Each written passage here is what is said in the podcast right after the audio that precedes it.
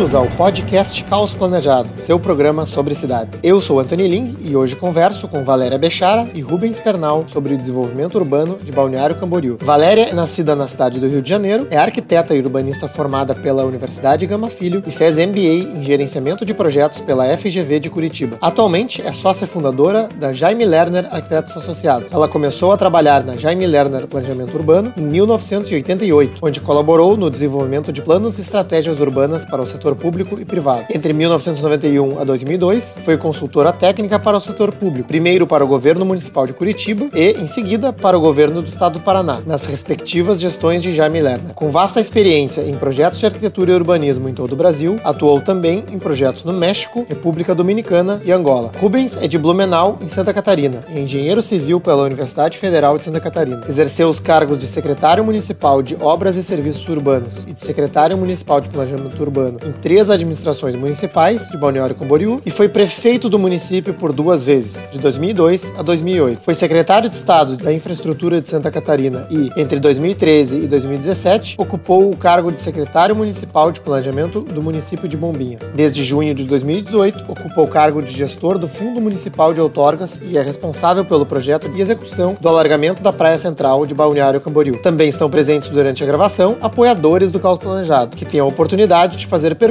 ao final da nossa conversa. Para apoiar o Caos Planejado, acesse caosplanejado.com/apoie. Este episódio é oferecido pelo Responsive Cities Institute, co-criado por OSPA e ela, une arquitetura, tecnologia e empreendedorismo em ecossistema de debate, tanto profissional quanto acadêmico. Entendemos que no século XXI escolas são empresas e empresas são escolas. Nesse contexto, as cidades podem ser constituídas sempre envolvendo a educação em sua aplicabilidade concreta, configurando as cidades responsivas. Em breve nas redes sociais. Primeiro eu queria super agradecer, né, Valéria, Rubens, para a gente fazer esse bate-papo sobre, sobre Balneário Camboriú. É, a ideia é a gente conversar um pouco sobre o desenvolvimento urbano da cidade e, uh, Rubens, eu, eu, queria começar te perguntando, na verdade, né? É, porque eu, eu, eu, vi que você é de, de Blumenau, minha avó também é de Blumenau e frequenta Balneário Camboriú, sei lá, desde os anos 50, sei, quando não tinha praticamente nada, né? Uh, a última vez que eu visitei, faz acho que mais de 15 anos, é, já era uh, bem urbanizada, mas acho que não, não, eu não sentia ainda esse, esse boom da verticalização, que talvez seja um pouco mais recente. E eu queria te perguntar um pouco em relação a isso, assim, quando quando, quando que isso começou, né? Digamos assim, quando que Balneário Camboriú começou a se transformar no que ele, no que ele é hoje, ou que ele simboliza hoje, né? Em relação ao seu desenvolvimento urbano, em relação aos prédios altos, né? Porque você é. acompanhou todo esse processo. É, de, de alguma forma, sim. É, a ocupação, na verdade, aliás, o parcelamento do solo de Balneário Camboriú, né, que pertencia ao vizinho município de Camboriú, iniciou por volta da década de 50. E, na verdade, sempre foi um, um, local onde as pessoas de Blumenau gostavam de passar as férias, finais de semana, né, um, mas com uma ocupação ainda horizontal. Na década de 60 é que, de, na verdade, começou a verticalização. É, chegamos a ter o prédio mais alto já naquela década do estado de Santa Catarina, e a verticalização é, foi mais intensa a partir da década de 70, e as alterações havidas no plano diretor, que não respeitam é, limite de gabarito de ocupação de solo, né, é, você escolhe a altura que você quer construir, limitada ao número de unidades que o solo permite. Então, isso veio a partir de 2008, com um plano diretor que ainda está vigente e está, está sendo rediscutido mas é, aí quase que o céu é o limite, né? Nós temos hoje aí projetos é, em análise de 150 andares, é, mas nem com tantas unidades assim, sabe? É, é, a proposta é diminuir a taxa de ocupação e permitir uma maior ocupação vertical. Isso melhora a ventilação, melhora a iluminação, melhora a condição de quem vive no prédio, é, mas às vezes assusta, de fato assusta. e, e, você, ah, nessa época, 2002 a 2008, se não me engano, você foi prefeito feito, né? Você teve Sim. algum envolvimento nesse, no plano que teve esse resultado? É, na verdade, esse plano diretor ele foi é, discutido de 2006 a 2008. Foi é, o primeiro plano diretor que foi discutido com foco no Estatuto da Cidade, né? Que é uma coisa recente, né? De, desse é, de século e, e, portanto, teve uma participação bastante expressiva da comunidade. Então, a, a intervenção política, vamos assim dizer, é, a partir desse momento, é, com as audiências públicas, com a participação efetiva dos delegados indicados de acordo com aquilo que o Estatuto da Cidade estabelece, é, garante que, na verdade, se busca fazer aquilo que a comunidade mais deseja, né? Então, não há uma ingerência política, uma participação política. Depois, há um encaminhamento à Câmara de Vereadores, como em qualquer situação, né? Sempre ocorre isso, mas também as alterações, né, normalmente, são mínimas e pelo fato de ter sido bem discutido com a comunidade. Entendi, entendi. Então, isso é, isso é interessante, né? Também para nortear a conversa, que essa verticalização, digamos assim, foi, foi deliberada e acordada, né? Uh, digamos assim, na época que que foi definida no, no plano diretor, né? É, só para contextualizar, nós temos municípios vizinhos nossos que têm limite de gabarito, né, de altura, e que, na verdade, tem uma ocupação de solo maior do que nós. Né? Embora, aparentemente, nós tenhamos prédios, por serem mais altos, é, impacto mais né, é, na fachada urbana, enfim, né? nesse perfil de quem olha e vê realmente a, a, a imagem verticalizada e, e que às vezes nos assusta um pouco. Mas a ocupação do solo é, eu entendo que ela deva diminuir. É, essa discussão atual do, do, plano diretor, ela já ocorre há alguns anos e, na verdade, ela propõe uma redução da ocupação do solo que na verdade é o limitador melhor que nós temos, né? É o que você pode construir por metro quadrado de terreno. É, é o que é o, é o, melhor indicativo que a gente pode construir. A forma, eu acho que não é nem tão importante. O importante é diminuir a ocupação realmente sobre o solo, independentemente da verticalidade ou não. Ok, não, acho que foi um bom, uma, uma boa explicação para a gente entender essa, esse, esse, cenário, né? E aí para quem está ouvindo, né, às vezes pode ser contraintuitivo, mas realmente um prédio pode ser mais esbelto e mais alto, né? E, e, não necessariamente ter mais área construída do que um prédio mais baixo, né? Que eu acho que é, um, é uma, é uma questão aí que se acaba se discutindo bastante em urbanismo e que às vezes é contraintuitivo para quem vê. Né? É, Valéria, para uh, ah, te envolver e entrares na, na conversa, uh, o, o, você foi responsável recentemente pelo Master Plan de Balneário Camboriú. Né? Uh, se você puder explicar o que é esse master plan, né? o que, que ele compreende e, assim, in, in, no que ele difere também de um plano diretor, né? Porque eu acho que talvez, quem, quem, para quem está ouvindo, essa, essa, essa diferença pode não estar tá, não tá clara. Boa tarde a todos, boa tarde, prefeito. Uma vez prefeito, boa tarde. já foi meu secretário também, então, assim, é, tentando responder um pouco, Anthony, eu diria assim, é, quando a gente olha o plano diretor ou os diferentes planos diretores das cidades por onde a gente passa, né, é, raramente a gente encontra plano diretor que se ocupe primeiro da identidade da cidade, de uma visão de futuro, de um, de um, de um, de um desenho ou de um projeto que vislumbre um futuro possível. Né? É, os planos diretores eles trabalham, regra geral, com uma cartilha né, que, que acaba quando, quando você cria lá um mapa geral e um conjunto de leis. Essas coisas do Brasil, falo do Brasil porque é o que eu conheço um pouco mais, né? É, com raríssimas exceções, elas se repetem. É, eu tive a experiência de, de ver alguns, né? E, e, e poder e tentar contribuir com uma coisa que deveria anteceder o plano, né? E não ser posterior a ele. Então, esse plano que a prefeitura deu o carimbo de masterplan, ele é, contratualmente é um, é um plano de diretrizes, né? não é um plano diretor ainda, porque o processo e a intenção não é terminar num conjunto de leis, é discutir o que existe e saber que que lugares são esses, que endereços são esses que a cidade pode ter, né? O que, que se quer, como e lá depois, uma vez que a gente desenha esses cenários, os delegados que vão discutir o plano diretor, junto com a população, vão definir se esse é o caminho que vai virar lei ou não. Né? Então, o que a gente está fazendo é, primeiro, saber o que quer ser, né? O que você quer ser daqui a 10 anos, para onde você quer ir. E a partir daí, você redefinir o conjunto de leis e parâmetros que vão dar o, enfim, os marcos legais que a gente precisa. Entendi. Então, o, que, o que foi publicado, projetado, digamos assim, não, não necessariamente vai se concretizar, ou não é algo, digamos assim, que, que, é, que é executivo, digamos assim, para uh, ser executado. É, é, é, é, mais um, é mais uma visão mais, mais, uh, mais abstrata de o que se busca com, com o desenvolvimento da cidade. Isso, que pode ou não virar, quer dizer, é, é, é, o que eu entendo que, que a prefeitura e, o, e a Secretaria de Planejamento quer é que a partir da, que a gente inicie com um cenário para que possa ser discutido. Ele pode ser modificado, ele pode ser aprovado na íntegra, ele pode, enfim, ele, ele pode mudar, né? Uhum. Mas uhum. O, o que a gente entrega nesse momento é um desenho sobre um plano diretor vigente, né? Porque a gente também não partiu do nada e vai colocar lá aquilo que, ao final, no último documento, o para que a gente chegue nesse desenho, se esse desenho, eu já me diria assim, né? A gente está desenhando um futuro, a gente está apresentando um futuro.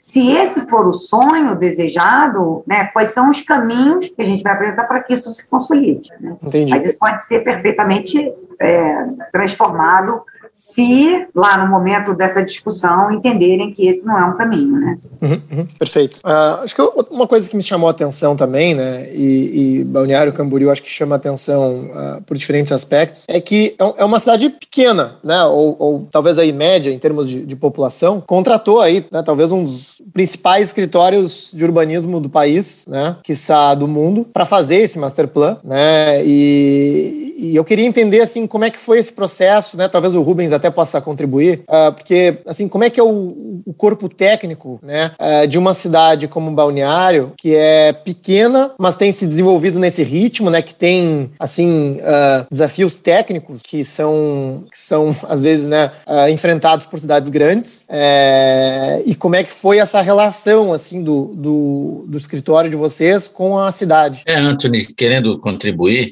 é, na verdade a gente gente buscou excelência né, na contratação do escritório do, do Jaime. E, e, é bem aquilo que a Valéria colocou: nós precisamos é, criar as nossas diretrizes técnicas, que não são só o sentimento da comunidade. Né? Então, é, fazer uma análise, fazer indicativos, tirar conclusões que vão nortear, sim, as discussões é, sobre, a, sobre, a, sobre a ótica da, do, do conhecimento, da, da técnica, do, do experimento do, das cidades, né? Porque no Brasil as cidades são muito jovens. Na verdade, é, a gente sofreu uma avalanche de crescimento em todo o setor urbano do país e as cidades, quando viram, é, elas estão cheias de problemas. A mobilidade talvez junto com o saneamento e a questão de água, sejam os mais proeminentes hoje.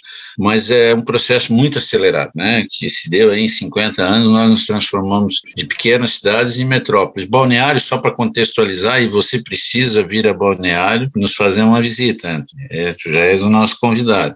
Nós temos seis, sete praias. Na verdade, nós temos uma praia, que é a Praia Central, que é a que nós estamos fazendo o, o, o engordamento da, da faixa de areia, que é densamente ocupada, que tem aí em torno de 6 quilômetros por 1 quilômetro, então nós temos 6 quilômetros quadrados de uma ocupação bastante forte, bastante intensa. Mas nós temos é, cinco praias que estão em área de preservação ambiental, uma delas, inclusive, sem nenhuma ocupação, uma praia virgem, que é Taquarinhas. E, e, e é esses cenários que nós temos que olhar e que nós não podemos perder, nós não podemos permitir que as outras praias sigam o mesmo caminho da Praia Central, que tem muitos aspectos positivos, que é uma cidade encantadora, que é um sonho de consumo da grande maioria das pessoas que para lá vão de lá viver, né, que traz muito conforto e, e, excelência, mas que traz problemas urbanos que a gente pode evitar nesses outros ambientes, e é isso, nessa linha que nós, nós estamos pensando e trabalhando. E esse trabalho que foi contratado, ele também vem nessa ótica e reforça aquilo que a gente imagina. É, frear o, o, desenvolvimento imobiliário, que sempre pressiona demais, é, lembrando que ele é uma âncora econômica, ninguém aqui está desmerecendo a sua importância, pelo contrário, mas dentro de certas regras que permitam a cidade, a nossa cidade, manter é, esse ar um pouco bucólico e essa metrópole da Praia Central, que é cosmopolita, que encanta e que às vezes assusta também. Né, Valéria? É mais ou menos por aí. É, para completar um pouquinho o que o Rubens é, colocou, né? É, Balneário é pequena, ela é pequena assim, né? Como é que eu posso dizer? Primeiro, território dela tem limite, né? Ela é territorialmente um município pequeno, né? 100% urbano.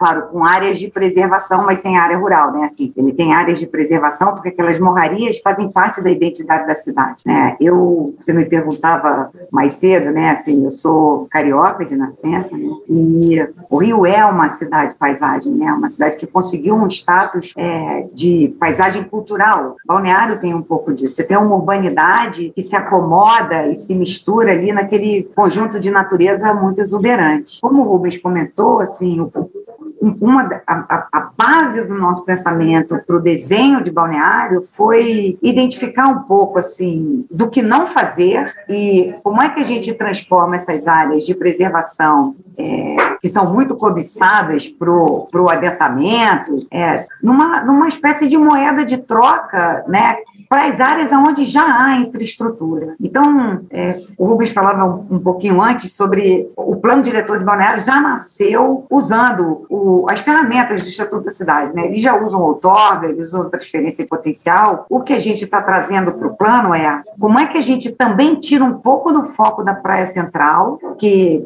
a linha do mar, assim, a gente compra metro quadrado em qualquer lugar. Nas cidades litorâneas, a gente compra um metro linear de, de vista, né? assim, é de de praia, de, de e a gente sabe que infinitas cidades, eu falava antes também com você sobre Curitiba, Curitiba foi feita à mão. É, Balneário pode é, usar o seu território para trás da BR de um jeito que traga valor agregado, qualidade de vida, diversidade, um pouco de, dessa, dessa coisa cosmopolita que a Praia Central oferece, ela pode trazer para os seus bairros para trás do Rio ou para trás da BR também. E é, é, nesse sentido que a gente busca um equilíbrio de novos desenhos e distribuição dos equipamentos sociais, de equipamentos de lazer, para que você possa gerar interesse também para fora dessa linha e que hoje já está super densa, que é esse quilômetro aí de profundidade por seis de frente de mar, e também tirar um pouco dessa pressão que acontece lá em torno das praias agrestes, né? Que é, idealmente seria se elas pudessem continuar nessa condição de,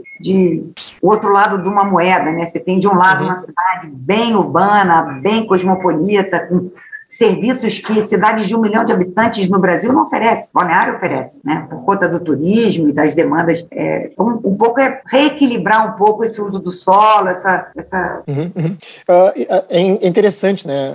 É, numa escala bastante diferente, a cidade me lembra um pouco Hong Kong, né? Porque uh, acho que pouca gente sabe, mas Hong Kong, acho que só em torno de 20%, assim, é um percentual bastante baixo da área do território que é efetivamente urbanizada, sendo o restante basicamente área de preservação. Né? Então, enfim, é, bem pouca gente acaba sabendo, mas é, acaba sendo uns lugares super cobiçados para fazer trilha, né? para né, ver cachoeira, ir para praias desertas, assim, tem em Hong Kong. Né? E me parece que uh, a estratégia está tá, tá semelhante nesse sentido. Né? Puxa, uh, vamos reservar aqui um pedacinho pequeno né, da, que, que, já está urbanizado e vai continuar sendo urbanizado, para, por sua vez, preservar uh, ou poder preservar a área verde. Né? Não sei se, se, se tem uma relação aí com. É, porque, eu? Você poder morar na beira do asfalto, com todo o serviço do mundo, e a 10 minutos você está num lugar absolutamente cheio de natureza, natureza de verdade, né? os seus biomas próprios, assim, é, um, é raro isso, nem toda cidade pode, né, nasce assim, né, ou tem isso no seu DNA. Balneário tem. É, eu tenho uma, para contribuir, eu tenho uma visão sobre isso porque morraria, as morrarias de balneário, que se constituem numa grande parte da, do espaço do, do município, elas sofrem muita pressão também, não é da especulação imobiliária somente, é da questão social em busca de um teto, sabe? E a gente teve exemplos, né, Valéria? O, o Rio, o São Paulo, as grandes cidades de uma forma geral, é, parte das morrarias foram é, meio que invadidas e, e, e ocupadas de uma forma totalmente desordenada. Então eu tenho uma convicção de que preservar é ocupar, mas ocupar de uma forma controlada, vendo os, os, as potencialidades ambientais, mas simplesmente dizer que é intocável é difícil guardar essas áreas e evitar que haja invasões, né? E nós temos alguns focos em balneário, estamos trabalhando fortemente para que eles não se expandam, com a participação das forças vivas, né, da cidade mas de fato uma ocupação é, com propósitos e está dentro do serviço do contratado também do escritório, né? Fazer áreas de parques, mas que é, se possa fazer lá trilhas, enfim, um, contemplação, é, enfim, várias formas formas de ocupação, mas uma ocupação controlada, mas que de fato vai proteger essas áreas, né, da, de uma possível invasão que às vezes é difícil de ser controlada. Uhum. Planejar o crescimento, né, que eu acho que poucas cidades brasileiras acabam fazendo na, na prática, né, que eu acho que me parece que foi um dos, um dos objetivos aí do, do Master Plan. Eu achei interessante nessa né, essa estratégia de, bom, vamos, digamos assim, criar condições atraentes para que se ocupe áreas que hoje não são atraentes, né, para tirar pressão assim de algumas áreas, algumas áreas da cidade. É, mas pensando nesse aspecto, né, e fazendo uma provocação aí talvez para os dois, é, Balneário é uma cidade também cara, né, cara por ter muita gente querendo, enfim, comprar um imóvel uh, lá, né. Uh, como que isso está sendo discutido ou endereçado no plano, uh, visto, né, até o comentário do Rubens no início de, de redução de coeficientes, né, porque tem uma relação aí de, de oferta de área construída e preço, né. claro, né, eventualmente abrindo novas, novos territórios na cidade, isso não precisa ficar, né, esse coeficiente, digamos assim, não precisa ficar todo concentrado num único lote, mas distribuído em vários lotes, né. Mas eu queria ouvir vo vocês em relação a isso, né, porque, enfim, uh, ao, ao, reduzir aí o, o, o coeficiente, uh, as pessoas não vão continuar, uh, quer dizer, as pessoas vão continuar que, querendo ir, né, mesmo, é, mesmo com eu, coeficientes menores. Eu tenho um conceito sobre isso que, e, e eu coloco isso muito para os incorporadores, que, aliás, Balneário, uma das qualidades da sua valorização está atrelada a, aos incorporadores, às construtoras, enfim, que têm feito realmente produtos com muita qualidade e que se destacam no cenário nacional, né?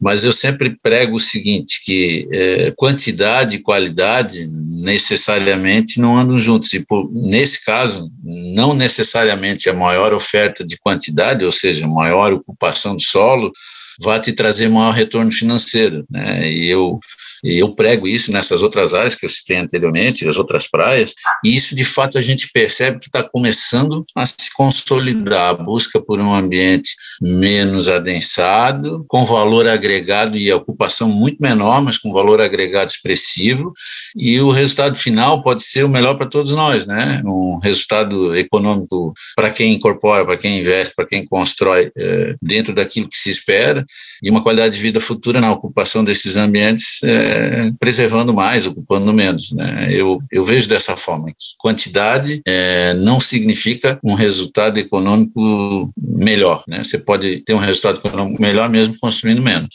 Acho que uma coisa que eu podia acrescentar, talvez, na, na fala do, do prefeito, é que uma coisa que a gente percebe, assim, quem, quem vai a balneário se sente num lugar muito especial, porque uh, aquele conjunto de ruas estreitas, é, talvez até um pouco de excesso de sombra, mas de qualquer maneira, assim, são ruas bem estreitas, com comércio todo o tempo no térreo. Eu, por muitas vezes, por conta das reuniões muito cedo, a gente saía daqui de tarde, ia de ônibus, eu chegava na rodoviária de Balneário, 11 horas da noite, com a minha malinha a pé, andava 10 quadras até o hotel. É um lugar que você se sente muito seguro, né? Então, é, talvez uma, um, e é uma coisa que a gente coloca no plano, que uma preocupação, independente dessa quantidade de densidade, que, que claro, ela, ela pode ser discutida, a gente coloca muito a questão do uso do solo, né? Premiando, por exemplo, é, propondo né, uma premiação para quem fizer um térreo comercial ou um térreo aberto ao público, né? Que, que possa ter luz acesa, que possa ter é, a sensação de segurança que você tem em Balneário, que é uma coisa que as cidades que fazem condomínios, muros altos, é, shopping center, né? Você, você pode andar num shopping center, você atravessa dois quilômetros de, de muro, né? Até você chegar, você está sendo apartado dos estacionamentos. Então, essa coisa que o Balneário oferece, que é muito comum nas cidades, as cidades de turismo, elas tendem a ter um comércio de rua mais forte, porque o turista não vai de carro mesmo, né? Então, uma coisa alimenta a outra. O, o que a gente coloca é que na hora que se a, se a população entender que esse desenho para trás da orla do mar for suficientemente atrativo para que você possa levar sua família a morar, ter uma escola, ter um hospital, ter um, ter um, um, um mínimo de urbanidade nesses bairros, é, a gente propõe que numa mudança de uso do solo, por exemplo, de parâmetros de ocupação do solo, o edifício que a construção, o lote, que tiver um, uma área comercial, e não precisa ser toda a frente, pode ser um pedaço, não importa, mas se ela oferecer esse térreo para o uso da coletividade, né, não é uso público, pode ser uso privado, mas que seja um equipamento de uso coletivo, esse lote conquiste algum tipo de premiação. Porque uhum. isso talvez seja independente das alturas, do, porque eu acho que hoje em dia tem gente para tudo, né? Tem, tem é, e a pandemia que ela, ela, ela trouxe uma condição hoje que antes a gente não tinha, né? Tinha que morar na é. cidade para estar tá mais perto do trabalho, para estar, tá, enfim. Talvez isso volte por conta das crianças, da escola, porque ainda estão engatinhando, mas nesse momento a gente percebe que se você os, os bairros têm apresentado já pequenas mudanças, porque as pessoas estão mais longe, né, das suas áreas de trabalho. Então você, não sei, eu tenho uma pesquisa de olho no meio do sentimento que todas as padarias em volta de, da minha casa passaram por reformas e melhorias. Todas agora têm um espaço para você parar, tomar um café, ficar, não é mais um negócio que você compra o pão e vai embora. A tendência de que esses bairros tenham um pouco mais de vida, eu acho que ela é, ela eu, eu, percebo um pouco disso, não tenho esses números, né, mas eu acho que isso precisa de uma certa demanda. Mas isso, por exemplo, é uma, é uma das políticas que a gente coloca no plano a ser discutido com a população, né, que independente das alturas, que o resto do chão ele tenha um comportamento um pouco mais de luz, um pouco mais de animação, um pouco mais de generosidade para o transeunte, enfim, uma, uma, o urbanismo chama de fachada ativa, né, assim, chama de muro eu, vivo. Eu entendo que Camboriú tem hoje, né, de forma, de forma geral, assim, tem isso, né? Tem. É, tem, tem.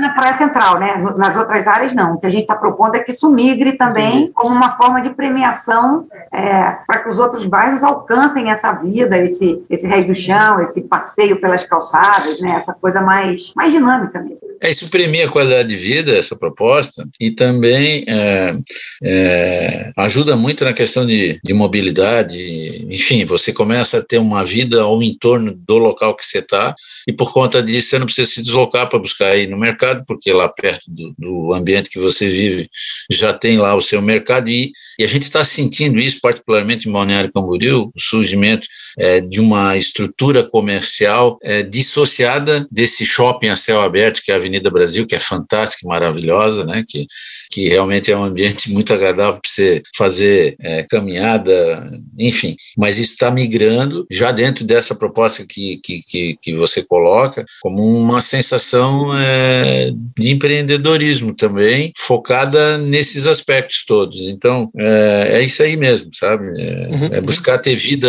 Os últimos projetos que foram apresentados para nós, incluindo esse prédio aí de mais de 150 andares, eu assisti a apresentação inicial dele, ele é um prédio de uso misto, ou seja, os prédios de frente para o mar em balneário há décadas atrás, e, e, até um passado bem recente, eles se fechavam para si, ou seja, eram os poucos que viviam no prédio e as portas desses prédios não eram abertas. Hoje, quem vive nesses ambientes, embora queira é, tranquilidade e exclusividade é, no seu apartamento, quer ter um entorno, inclusive no próprio prédio, que traga atrativos, que traga conforto, que ele possa se integrar com o ambiente externo sem ter que se deslocar. E, e, e isso está começando a acontecer e as pessoas porque os empresários também estão sentindo que o, o, comprador busca isso hoje, né, o adquirente. E que bom que venha, que venha logo, porque muda totalmente a vida. Você imagina uma Avenida Atlântica, é, nós, no nosso plano diretor de 2008, 8, a gente condiciona uh, algumas coisas, um, uma área de estacionamento público-privado, dependendo da área do terreno ou do prédio, para que as pessoas tem um ambiente para deixar o carro, mas nós também pedimos que tenha um, um, um comércio, né? Então, é, ele, ele é impositivo, inclusive, e esses prédios começaram a se abrir, mas primeiro é uma imposição, hoje já é uma vontade e num, num âmbito bem maior, isso é muito bom, isso, isso traz vida, traz convívio, melhora a mobilidade, traz qualidade de vida para todo mundo, não só quem vive. Não, realmente, né, eu acho que uh, em outras cidades, Porto Alegre eu tenho certeza que é assim, os incorporadores ainda veem isso como algo que, que desvaloriza o prédio, né? Ah, mesmo às vezes podendo fazer uma fachada ativa, não fazem, uh, porque acreditam que isso, isso né, não, é, não é bom. É, mas, uh, nesse sentido, eu espero que, que uh, influencie e incentive outras cidades. Né? É, mas, voltando a essa questão de, de oferta e demanda, né, acessibilidade à moradia, acho que outro ponto que, que acho que às vezes é muito criticado de, de Balneário Camboriú é a questão do, da, da ociosidade dos imóveis ao longo do ano. Né? De que, bom, a gente tem todo esse parque construído de, de prédios, certamente por ser uma cidade turística, né? Mas eu, eu vi alguns dados assim que chamam a atenção, né? Que uma matéria fala, e aí vocês podem até confirmar isso ou não, mas uma matéria fala que cerca de 60% dos, das unidades é, ficam vazias durante o ano, e outra do Secov de Santa Catarina comenta que é, a estrutura de edifício da cidade comportaria um milhão de pessoas, né? que até faz sentido o tamanho, o, o, quantidade de turistas que, que a cidade recebe por ano. Né? É, como que isso é avaliado na visão de vocês, na visão da prefeitura? Né? É, é um problema ou é, digamos assim, parte da realidade de uma, de uma cidade turística? Né? É, é, é, uma, é uma situação que é, é difícil de ser mudada, mas o, que mudou muito em Balneário é que o comprador de imóvel ou ele compra é, para passar férias e final de ano, enfim, é, e, e finais de semana, mas ele está com um olhar muito atento para ser um ambiente que ele viva lá futuramente, né? E isso está acontecendo muito. Para o lado da vendo agora como gestor público, isso não é um problema. Isso na verdade é uma coisa relativamente boa. Você evita uma série de serviços e você colhe uma série de frutos, né? A partir disso, né? todos esses apartamentos têm uma manutenção, têm um condomínio, há uma injeção de recursos muito grande na cidade eu costumo dizer que a nossa matriz econômica é o turismo e está linkado na construção civil, mas na verdade a indústria que mais injeta recurso é, na economia local são os condomínios. Né? Você tem aí quase 150 mil imóveis contribuindo, e alguns condomínios bastante com bastante é, serviços, né? prédios com 20, 30 é, colaboradores, e isso é uma injeção de recursos sem que se utilize é, dos tributos que que são auferidos no município para prestação de serviço, ou muito pouco. Então, tem esse aspecto, é, é, até positivo. Mas a gente fez um estudo de massa, claro que ele é, não é 100% verdadeiro, porque você não sabe o comportamento de cada casa e cada terreno vazio vai ocupar futuramente, nem a legislação. Mas nós projetamos sim uma população possível de um milhão de habitantes, mas não que nós tenhamos isso hoje. Nós temos hoje aí cento e poucas mil unidades, mas são unidades comerciais também. Então nós projetamos uma capacidade hoje é, receptiva desses imóveis de algo em torno de 350 mil pessoas. É o que tem construído hoje em Balneário. Evidentemente que a construção civil está em franco desenvolvimento, se constrói bastante, é, nos últimos anos em torno de 400 mil metros é, ano, é, chegando em alguns picos é, em anos anteriores até 2 milhões. Nós tivemos um ano em que chegou a 2 milhões, mas com receio de mudança de plano diretor. Na verdade, se criou um estoque de projetos na, naquele momento, cerca de 10 anos atrás. Mas é isso, em linhas gerais, eu acho que é isso. Eu acho que é positivo por um lado e talvez nem tanto pelo outro, mas como ente público é bom.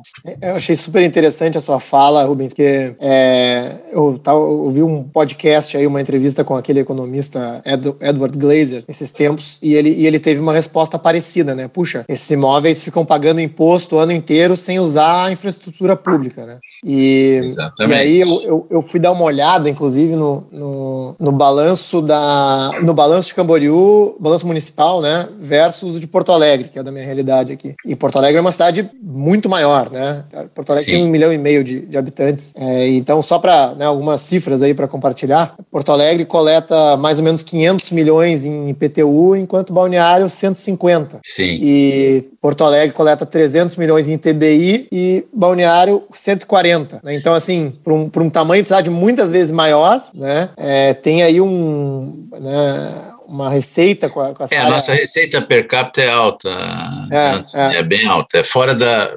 Para os números do Brasil, ela é bem acima da média, realmente é impressionante. Fora da curva, né? Mas de qualquer. Eu vou, eu vou completar com uma. uma, uma, uma assim, acho que o que o Rubens explicou é, é, é, bastante, foi bastante claro, né? Mas, de qualquer maneira, toda a prefeitura de Balneário, o setor público, eles têm investido também num, nos equipamentos e, e possibilidades de, de ter uma, uma cidade um pouco mais permanente, né, mais perene. Assim, quando, quando você leva para lá, por exemplo, uma, uma Unimed, quando leva a universidade, você está trazendo condições também de um, de um de, um, de, uma cidade um pouco mais com cara de cidade, muito menos de balneário, né? Assim, essa curva dos 60 a 40, é, ela também vai se modificando, né? Ela nasce como 100% balneário, né? Ela começou com pequenas casas de veraneio. Então, já chegou num momento em que você tem muita gente que mora, muita gente que escolhe balneário. Quem pode, né? Assim, também, porque não é uma cidade barata, não é uma cidade Passou um limite de escala que você começa a ser cidade, né? Começa a ter cidade. É. Não é isso, Rubens? Eu estou enganada. É, não, e, e, você tocou um tema que nós trabalhamos muito é, para que isso acontecesse, é, criando fomento, enfim,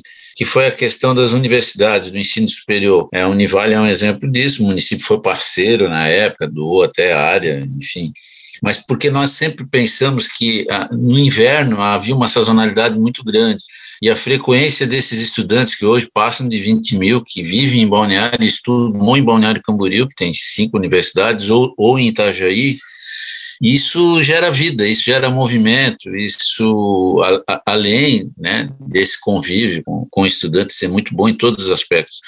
E, e, de fato isso veio, aconteceu e, e é muito bom para que diminua um pouco essa sazonalidade. Então, o proprietário do imóvel lá em Balneário, eventualmente um, um filho ou um parente seu estuda e ocupa esse imóvel durante o inverno. Isso está acontecendo muito.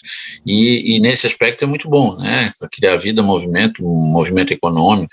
É, é, é, um item interessante esse do, do serviço do ensino superior e, e, e que realmente é interessante para uma cidade como a nossa nós. Bem interessante. Você também não consegue manter um comércio de qualidade, nem um serviço de qualidade por três meses por ano e o resto fechado, né? Isso gera, isso gera um, um, um equilíbrio não só na iniciativa privada, mas também no planejamento é, de toda a infraestrutura que você tem que levar, né? Na água, no tratamento da água, do esgoto, do, da coleta do lixo. Isso gera um, um equilíbrio de contas, assim, né? Que não, você não vai trabalhar com os extremos. Né? E eu acho que o Balneário tem feito um, um belo trabalho, assim. E o fato de Itajaí e Navegantes crescerem, a gente fala um pouco disso no plano, né? Que são a, a, uma matriz industrial, ela gera, né, é, empregos numa cadeia que vai até a tecnologia, né? Então, Balneário não tem espaço para um espaço industrial, não tem território para isso. Mas ela está a 10 quilômetros, 6 quilômetros, 8 quilômetros, 12 quilômetros de Itajaí de Navegantes, que já tem um parque, assim, segundo o maior porto do país, em, em, em movimento, né? É, tem um parque logístico.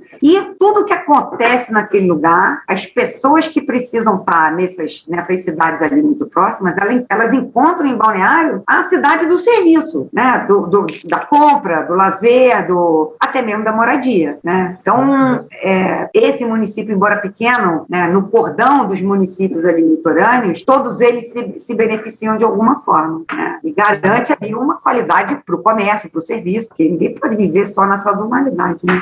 nada. Tá? Sim, sim, perfeito. Queria aproveitar o gancho aí da, da Receita Municipal, você falou também da, da questão da, da água, da infraestrutura, né? Uh, acho que essa, essa é uma dúvida que muitos muitas pessoas têm em relação a balneário, né? Bom, abastecimento de água, né? Uh, essas, essas, infraestruturas básicas, assim, a cidade tem conseguido uh, investir e suportar esse crescimento, né? E aí, é. pode, pode, pode falar, Rubens. É, Anthony, na verdade, é, na questão de saneamento, nós evoluímos demais, nós estamos finalizando as últimas localidades é, de balneário que ainda não eram atendidas por rede coletora e por tratamento de esgoto e nós temos aí 98% das economias atendidas, o que para o Brasil é um número fo totalmente fora da curva. E na questão de água, nós, nosso manancial ainda é, atende bem e, é, Balneário Camboriú e Camboriú. Né? Nós captamos a água bruta e a reservação da água é feita no vizinho município de Camboriú. E aí tem uma questão que, que se coloca. É, eu, quando prefeito, eu tentei por três vezes formalizar um consórcio entre os dois dois municípios para a criação de uma empresa de água e saneamento e que pudesse discutir não só o que ocorre no entorno do rio, mas a ocupação, a, a montante da, da, da captação, enfim, todas essas preocupações com a água que nós devemos ter. E o rio que abastece, onde é feita a captação de água, ele, ele só passa nesses dois municípios. Então, é uma, uma situação rara, né, que você tem uma bacia com somente dois municípios que, e que, na verdade, se beneficiam da, da produção de água que vem desse rio. E hoje é uma água de boa qualidade, é, naturalmente, mas preocupa a ocupação como um todo é, ao longo dele, né? Porque é um, é um rio não muito extenso e no futuro talvez tenha que se buscar água ou em Tijucas ou, ou em Itajaí, no, no, rio Itajaí Mirim, enfim. Mas é, no momento se projeta no mínimo 20 anos sem problemas. Né? Esses são os números de quem entende, quem estuda o assunto. E na questão de saneamento, a gente deve estar no próximo ano atingindo aí todos os espaços do Balneário Camboriú com captação e tratamento. Porém, só para concluir, e, e por isso também que eu buscava esse consórcio, nós temos uma questão de fato de saneamento do rio Camboriú. É, no vizinho município de Camboriú não existe rede de esgoto. Então, o tratamento é feito com fossas, é, mini estações, mas não tem a mesma eficiência. E, e quando eu buscava isso, era nos dois aspectos, né? Tanto na questão de água quanto na questão de saneamento. Ou seja, você vai acabar tendo uma cidade 100% saneada, que está ajusante, né? E Camboriú está mais alta, e o Rio Camboriú acaba sendo alvo aí de, de despejos do vizinho município. Também não, não resolve 100% a nossa questão de saneamento. Não, perfeito. E, e, e Rubens, uh, acho que uma questão que eu acho que não, não posso deixar de comentar também é, é o alargamento ou engordamento da faixa de areia, né? Que acho que saiu na, no noticiário do Brasil inteiro aí nos últimos é, semanas. Chama a atenção. É, então, eu estava pesquisando sobre o assunto, né? Eu vi que esse é um tema que você já, quando prefeito, já uh, buscava endereçar, uh, porque tinha uma questão de ressaca né, na praia. Exatamente. Uh, eu acho que, que tem aí, né? E aí eu queria que você explicasse um pouco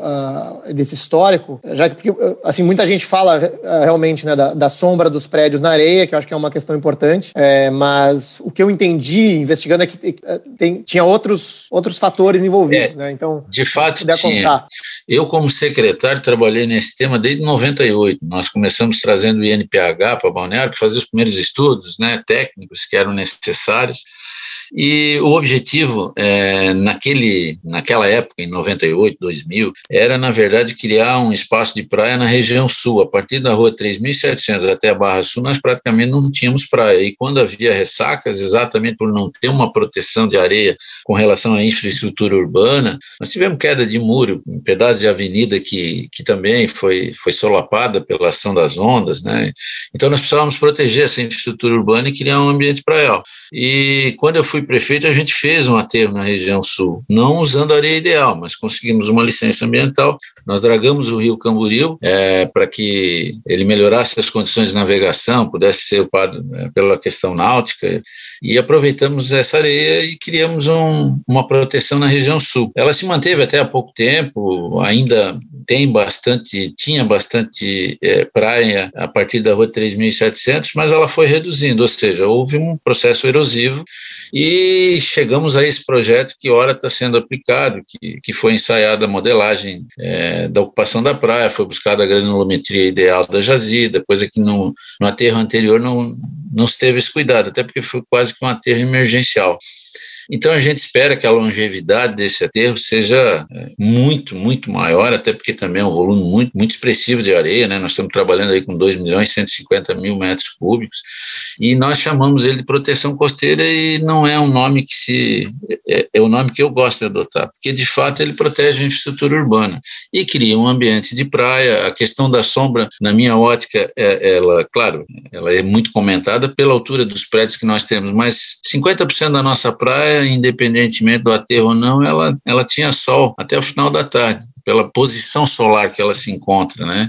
Então, o aspecto principal realmente era criar um ambiente para as pessoas, um ambiente de praia. Nós vamos é, temos um projeto de fazer uma ampliação da infraestrutura urbana para as pessoas, não nada de uhum. ampliar espaço para veículos, né? Para micromobilidade, sim, ciclovias, ambiente de corrida, caminhada, espaço de lazer e praia. Esse era é, é o foco e paralelamente a tudo isso a gente cria um ambiente de proteção costeira para adventos extremos, né? De ressaca, e que já danificaram por muitas e muitas vezes a nossa infraestrutura urbana. A praia foi construída num nível baixo, ela acompanhou a, a infraestrutura acompanhou o nível de praia da época, então não foi uma coisa planejada, senão a cidade deveria ter sido elevada, né? Ela está no nível real, realmente uhum. bastante baixo. Nós só para concluir, a nossa praia ela está no nível mais 2,60, né, no pico da berma, que é o, é, ela vai da infraestrutura subindo e depois ela, ela se torna uma praia. Então, nesse pico de berma, nós estamos aí a 2,60 metros, que cria um ambiente bastante confortável para resistir, é, a, a, praia resistir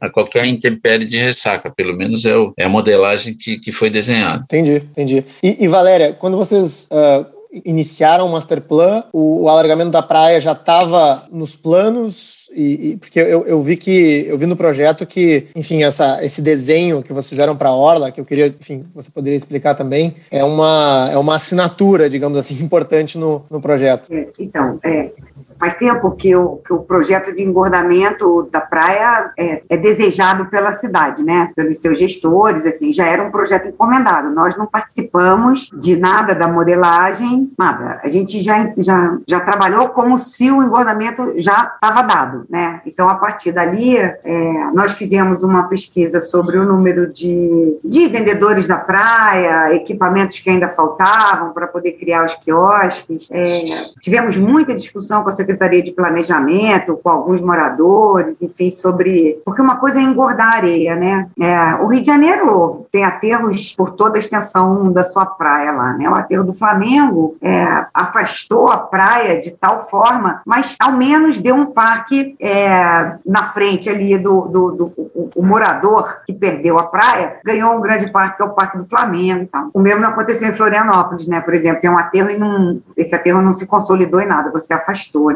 Essa questão do engordamento, se a gente ia aumentar ou não ia aumentar o número de faixas, porque há um problema, essa, essa tramatura viária apertadinha de balneário, assim, é, tem vantagens e desvantagens, né? É uma cidade que o deslocamento é muito difícil, né? Mas, assim, é, apostando na sabedoria do Jaime, carro se vira, né? Você não foi para lá para andar de carro, vai andar a pé, vai andar de bicicleta, faça uma outra escolha, porque abrir a cidade não tem nenhum cabimento. Então, o que a gente propõe propõe como um desenho de paisagismo para aquele litoral é acrescentar uma única faixa de rolamento é, de pista, né, pra, muito mais para a questão de segurança, é, ela estaria reservada ao transporte coletivo, ao transporte de, enfim, a veículos de incêndio, coleta de lixo, enfim, serviços em geral, né, não para o não pro automóvel. E o restante, como disse o, o Rubens, assim, um espaço para as pessoas, né, praia, areia, área de esporte,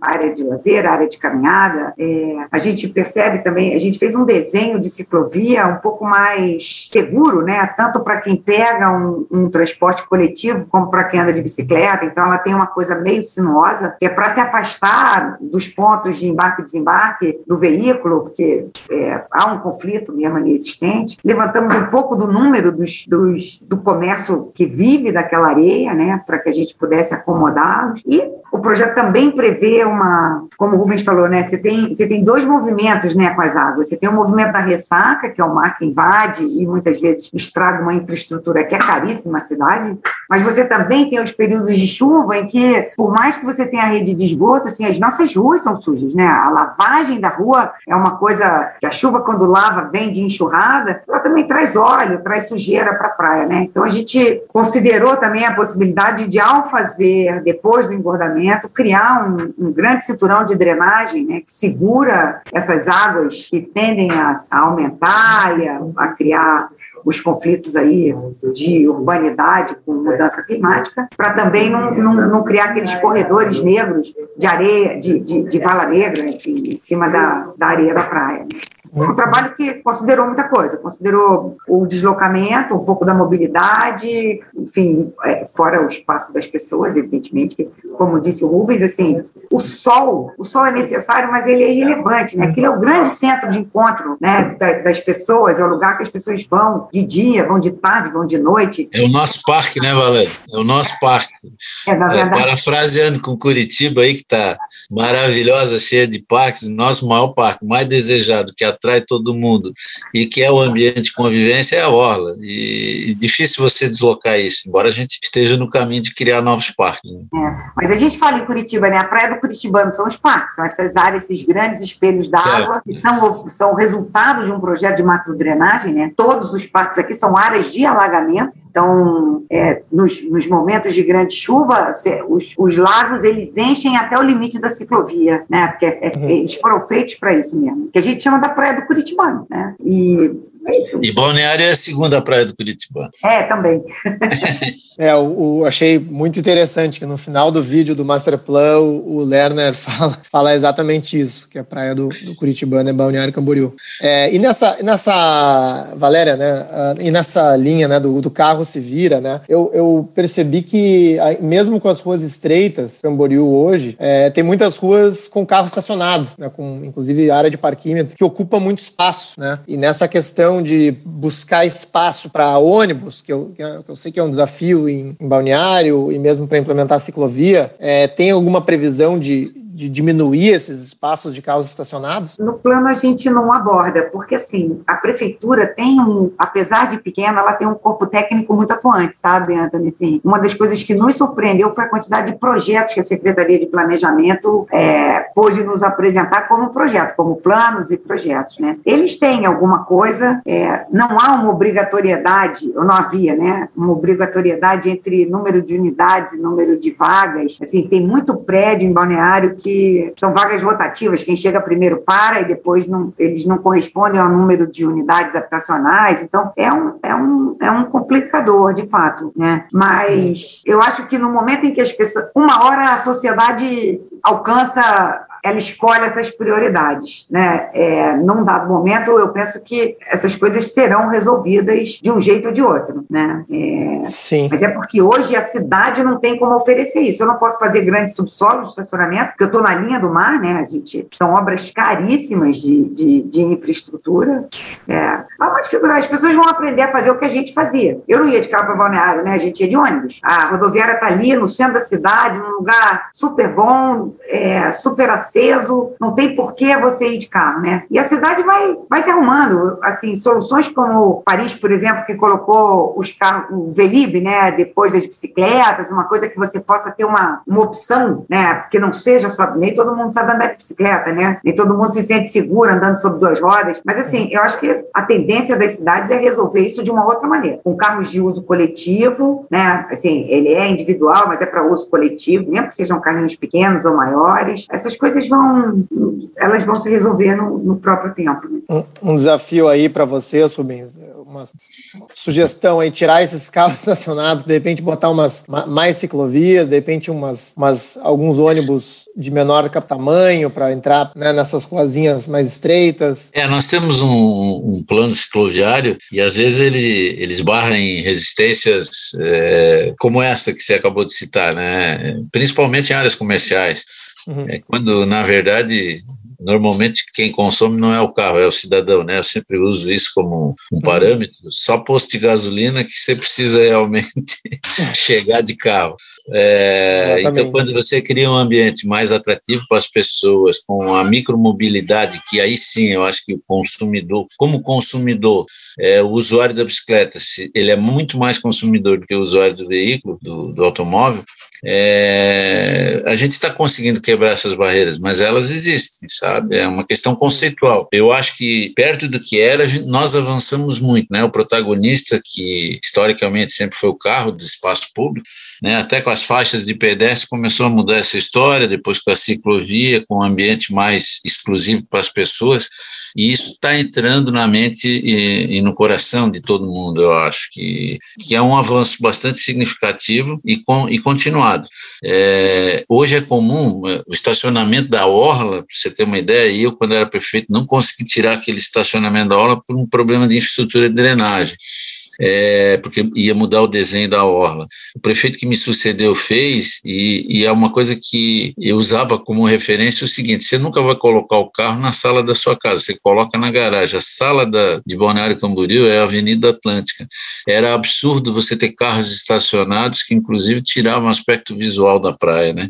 Hoje, se fosse imaginário retornar os carros, com certeza haveria um levante contrário. Então, é, é muito cultural isso, e, mas o importante é que está mudando, está mudando, está mudando muito. E no nosso plano de mobilidade, quando nós fizemos todas as pesquisas, nós constatamos que 13% das pessoas se locomoviam de bicicleta, da, faziam seus deslocamentos de bicicleta, o que é muito expressivo. É o que nós precisamos fazer? Criar ambientes mais seguros, que são as ciclovias, e, e, e fazer a interface, a, a, a, ligação entre as várias ramos de cicloviários que nós temos, né? porque às vezes eles são desconexos. Você chega num ponto, acabou a ciclovia, porque falta fazer uma ligação através de uma rua que possivelmente a retirada do estacionamento foi o óbvio maior.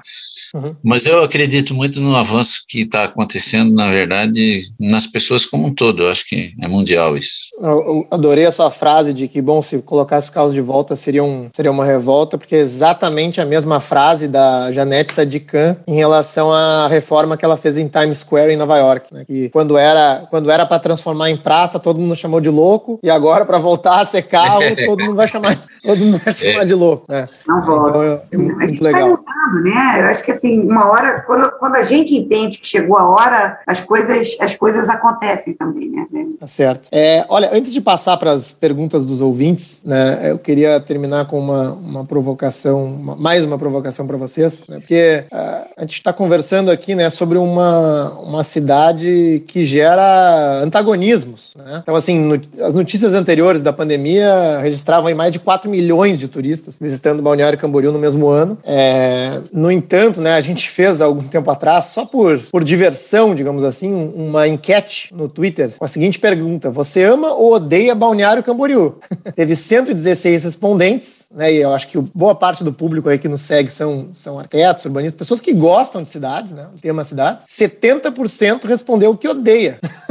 é, o que eu achei muito curioso. Tá? E aí, uh, na verdade, eu queria trazer isso como uma reflexão, né? O que, que vocês. O que, que leva a essa reação? Né? O que, que leva a essa polarização de opiniões, né? Como, como pessoas assim, ou, ou, da cidade ou que conhecem muito bem a cidade. Rapaz, essa pergunta é difícil. Deixa só eu concluir aqui meu raciocínio, Valéria. Talvez, eh, se esse público era basicamente de arquitetos, e aí a Valéria pode até se posicionar melhor, eu sou engenheiro de formação, mas convivo muito com. É, talvez porque o desenho de cidade que nós criamos não seja aquele que conceitualmente é o ideal. Porém, até para minha, é, digamos assim, estranheza, o resultado final foi muito bom. Então, as pessoas se surpreendem quando chegam em Balneário é, com toda a qualidade que a cidade oferece acontece, né? Por, por essa situação de poder fazer comércio em qualquer local da cidade, que hoje já está mudando, mas o conceito urbanístico do passado não era esse, era setorizar, organizar, era segmentar, é, padronizar por gabarito. Balneário foge a essa realidade em todos os aspectos. E talvez conceitualmente, para quem vê de fora, é, imagine que a cidade é, se construiu de uma forma errada e que ela não traz a, a qualidade de vida que de fato ela, ela tem hoje. Então, eu te diria que talvez essas 70%, uma grande parte, não viveu balneário, porque se viver, eu tenho certeza, isso não é discurso de político, não, é de quem não nasceu lá e que se cantou e que vive e ama a cidade, é uma cidade muito gostosa para se viver, né? E é uma joia rara aí que nós temos que, na verdade, buscar lapidar e evitar que ela se torne bruta, mas hoje ainda é uma cidade fantástica e talvez não tenham vivido a cidade na sua plenitude. Né? E talvez também pelo desenho urbano, que não é o ideal, sob o ponto de vista teórico e técnico, mas que acabou sendo construído numa cidade bem interessante, muito gostosa de se viver. Valéria, suas, suas impressões pessoais. Eu, sou, eu, sou, eu concordo com o Rubens plenamente, assim, eu acho que boa parte da... É que Balneário tem uma arquitetura, essa coisa é, dos edifícios muito altos, parece tudo muito, muito ostentativo, talvez. Em um ritmo posso, meio. Posso usar essa palavra? Único, né? Essa coisa, se, se, se, você comparar com música, parece que é, é uma. É uma, é uma assim, é, não tem uma música, né? Você tem notas, assim, uma coisa. que Quando você pensa num desenho de uma cidade agradável, tá, tá passando um desenho de uma cidade mais homogênea, né? Com um gabarito mais igual, uma coisa mais igual sobre todos os aspectos, né? Em densidade, em renda, em tudo. Uma coisa em que a mistura, né? A parte cultural da cidade se expressa lá. Com... Balneário não é isso. Balneário é uma, eu quase diria que é uma coxa de retalho, assim, né? Porque também não é uma cidade só. A gente falava sobre a questão da mobilidade, aquele pequeno trecho ali da Orla Central, que tem seis quilômetros, ele tem um quilômetro de distância, né, para dentro do continente. Quando você usa a terceira e a quarta avenida como transporte, no sentido longitudinal, longitudinal à praia, você tem 250 metros de, de percurso para no, no, outro sentido, que a pessoa teria que caminhar entre, entre o transporte, uma linha troncal e, e o seu acesso é, final, né, o seu, sua origem e seu destino lá. Não é, é possível resolver também mobilidade de média distância né, com algum transporte e tal. É, agora, é preciso entrar e usar. Balneário é uma cidade muito amigável. Né? Se você pensar que se constrói um negócio que você só chega de carro, que você quando anda a pé não tem luz e não se sente seguro, e para você comprar um pão você tem que pegar o carro. O que é amigável? O que é bom? Afinal, assim, o resto do chão de Balneário é muito bom.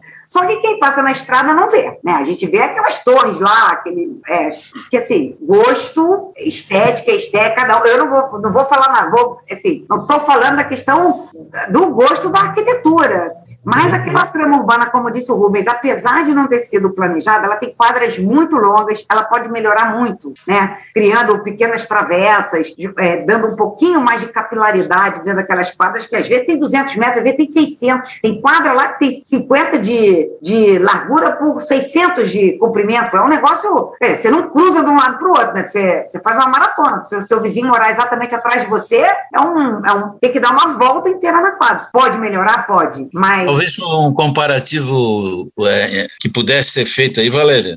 É Nova York, né? Nova York é uma cidade que encanta, e pelo menos a mim me encanta muito, e que tem ali em Manhattan uma situação que há, às vezes afrontos. Você pega, você pega alguém da Flórida que, que anda só de carro, que não o passeio é só para bonito, que você não vê gente caminhando, e, e, e você vai a Nova York, você vê aquela coisa com fila de carro, com gente andando na rua. Talvez Balneário seja um pouco isso, sabe? É uma cidade com muita vida, assim, muita intensidade de vida. Então, é, não é não é extremamente organizada, mas ela pulsa, né? Ela, ela é muito intensa. E eu acho que quem se quem vai lá se encanta por conta disso.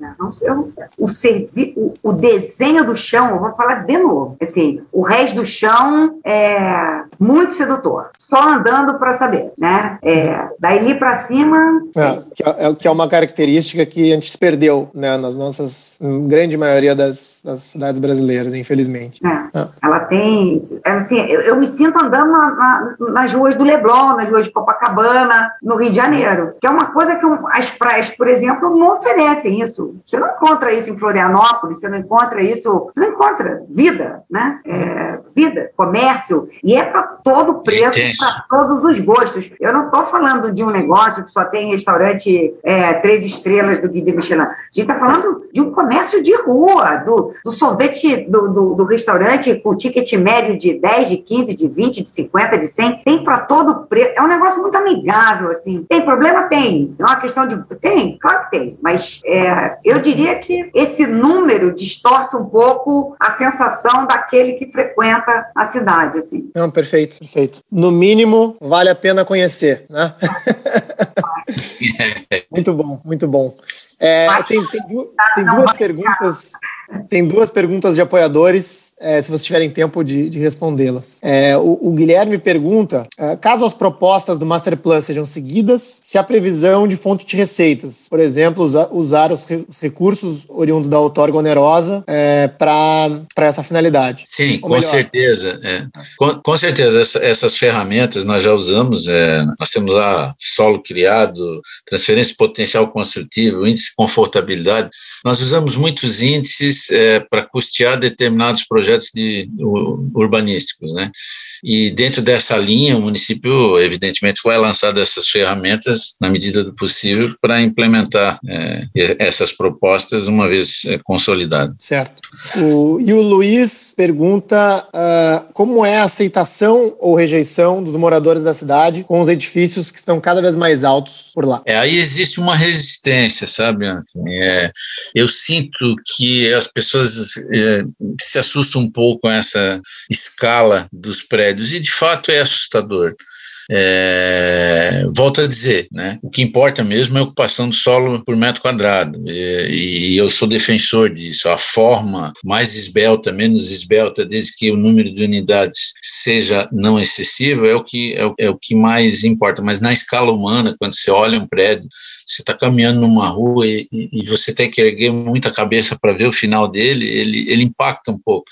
E eu acho que, de alguma forma, as pessoas se assustam. Mas no conceito de ocupação do solo, é, quem é da área até eu acho que tem assimilado bem e defende essa, essa, essa forma de ocupar com limitação é, na quantidade de unidades por metro quadrado. Entendi. Obrigado. Respondidas perguntas. Olha, uh, Valéria, Rubens, adorei conversar com vocês. Uh, resolveu várias das minhas dúvidas e espero que de muitos que estão ouvindo aí o episódio. Queria agradecer mais uma vez os dois pela participação e deixar vocês para as considerações finais, né, se tiverem alguma, alguma coisa coisa a adicionar sobre Balneário Camboriú? Bem, na verdade, é, finalizando, adorei participar, né? É, percebi que é um tema pelo qual você, Anthony, também se encanta, né? A Valéria já conhece de, de longa data, e, e foi muito bom estar com vocês, é, falar um pouco sobre o que a gente vive em Balneário Camboriú, sobre essa cidade que é, alguns podem até afrontar, como na questão que foi relatada ainda há pouco, outros são apaixonados, mas de uma forma geral, ela é uma cidade diferente mesmo. Né? E ser diferente é, não quer dizer necessariamente que é melhor do que muita coisa, mas ela é intensa, ela é diferente, ela é cativante e eu acho que ela impacta as pessoas que não a conhecem, devem conhecê-la. Então, fico feliz de poder contar algumas histórias da nossa cidade. Eu tenho desde desde 89 participado da vida pública, não de uma forma continuada, eu não sou servidor público, mas ocupei várias funções. Depois, por cinco anos, eu fui secretário em Mominhas e acabei retornando também pelo relacionamento que eu tenho com o atual prefeito, que é muito bom. Mas é bom, é bom, foi muito bom estar com vocês aí, parabéns pela, pela entrevista. Um abraço, Valéria, é bom estar contigo também. Obrigada, Rubens. Bom, o que, que eu posso falar? Falar duas coisas antes de me despedir, assim, já me despedindo, né? A primeira é que, assim, o plano de balneário ainda não acabou. Então, assim, aqueles que estiverem ouvindo a você, assim, isso é uma plataforma de divulgação da questão urbana, Antônio, só tem a lhe agradecer. Então, algum comentário, alguma crítica, alguma questão que, que vocês entendam que alguém que esteja assistindo queira nos passar, assim, fiquem muito à vontade. Né? A gente, inclusive, é, para discussão do plano direto com a comunidade, nós abrimos um endereço que chama masterplanbc.com. Isso cai direto no nosso e-mail para que a gente possa ouvir, responder, ler, saber, enfim, se estou aqui aberta, né? O plano não acabou ainda, a gente ainda está, a gente tem um último documento para apresentar uma versão preliminar, discutir lá com, com a comunidade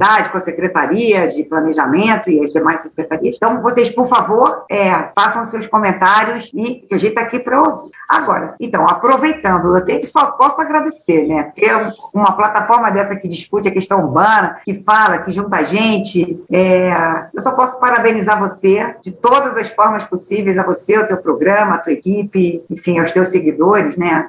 Me sinto muito honrada, foi muito bom. Eu, eu que agradeço, Valéria. Foi, um, foi uma honra também conversar contigo, te conhecer, né, saber mais sobre o trabalho de vocês. E uh, muito obrigado. Até a próxima. Espero que tenham gostado. Abraço. Abraço, abraço. Nesse episódio, conversamos com Valéria Bechara e Rubens Spernal. Na descrição desse episódio, você encontra o link para as referências citadas ao longo da conversa. E se você gostou desse conteúdo e é um amante de cidades, seja apoiador do Caos Planejado. Visite caosplanejado.com para conferir centenas de artigos e todo o conteúdo que produzimos e faça uma doação para apoiar o nosso trabalho, para nos ajudar a levar essa conversa a um número cada vez maior de pessoas. Com doações a partir de 25 reais por mês, você participa ao vivo das gravações do podcast, tem acesso ao nosso grupo exclusivo no WhatsApp, a nossa biblioteca virtual com centenas de artigos e muitas outras vantagens. A nossa edição de som é feita pelo Cristiano Botafogo. Obrigado por ouvir o podcast Caos Planejado e espero vocês no próximo episódio. Este episódio é oferecido pelo Responsive Cities Institute, co-criado por OSPA e ELA. Une arquitetura, tecnologia e empreendedorismo em ecossistema de debate, tanto profissional quanto acadêmico. Entendemos que no século XXI escolas são empresas e empresas são escolas. Nesse contexto, as cidades podem ser constituídas sempre envolvendo a educação em sua aplicabilidade concreta, configurando as cidades responsivas. Em breve nas redes sociais.